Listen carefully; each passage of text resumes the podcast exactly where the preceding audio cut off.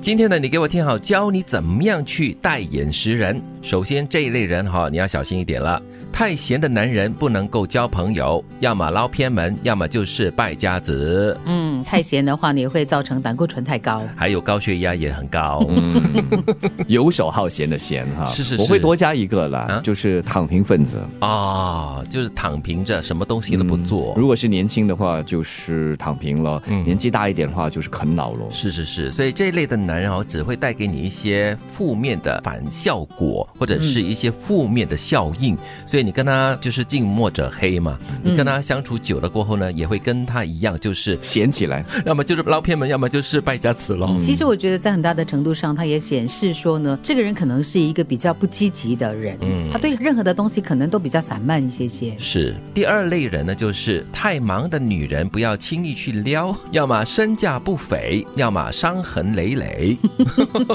其实跟太闲的男人蛮搭的嘛。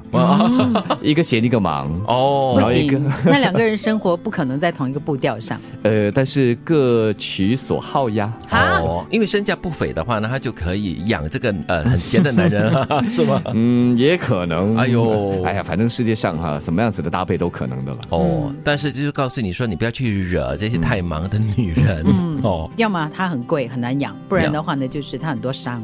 对，因为他就是以这个忙碌来让自己麻木。那第三类人呢，就是默默无闻的人，如果不是混吃，往往呢是能够一鸣惊人的。哇哦，默默无闻还有分积极和消极的哦。对啊，对这种啊，混吃的人啊，就是那个很消极的，嗯，就是静静的走在旁边，日子平平安安过，顺顺就好。浑水摸鱼喽。默默无闻的人也可以是那种很低调的，但是呢，他的这个在水底下就好像脚丫子那样很忙碌的。突然间有一天他就蹦出来那，种爆发力哈、对那第四类人呢，就是你不要小瞧那些独自吃饭的人哦，他们往往有明确的目标，伪合群呢？只会浪费时间，厉害的人物呢都是在暗处打磨自己，野蛮成长的。哇哦，我喜欢这句嘞，野蛮成长。嗯，这叫养精蓄锐。那让我想起了那个野百合也有春天的故事。哦，他就讲那个野百合在就是山间，然后呢，其他人就说啊，你干嘛这么努力呀、不需要啊，不需要开花，你开花也没人看。对对。但是他很努力的让自己的吸取养分，然后有一天就开出了美丽的花，而且是满山遍野的百合花。然后就生出了这首歌对。《野百合也有春天》。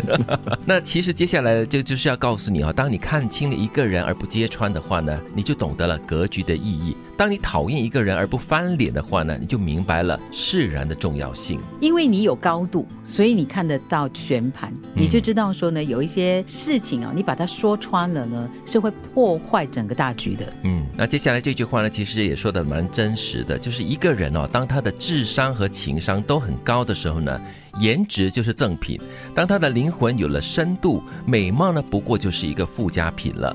那每个人都会如约的变老，唯一有趣的就是。灵魂，那精神上的旗鼓相当，还有思想上的相濡以沫，才能够值得让人追捧一生的。嗯就是要么你长得有气质，要么你就是花瓶了。简单的来说，就不能空有外表，你可以长得很好，有先天的条件，或者你可以把自己打理的很好，有后天的努力。但是如果里面是空的话呢，可能就浪费了所有的东西。嗯所以偶尔会碰到那些哇，这个里外兼具的人，好羡慕哦。啊、对，真不容易啊，就是一种生命中的 bonus 了，赠品咯。一个是天赐的嘛，另外一个就是后天的努力。，对，你要不断的去装备自己的。不要小瞧那些独自吃饭的人，他们往往有明确的目标，伪合群只会浪费时间。厉害的人物都是在暗处打磨自己，野蛮生长的。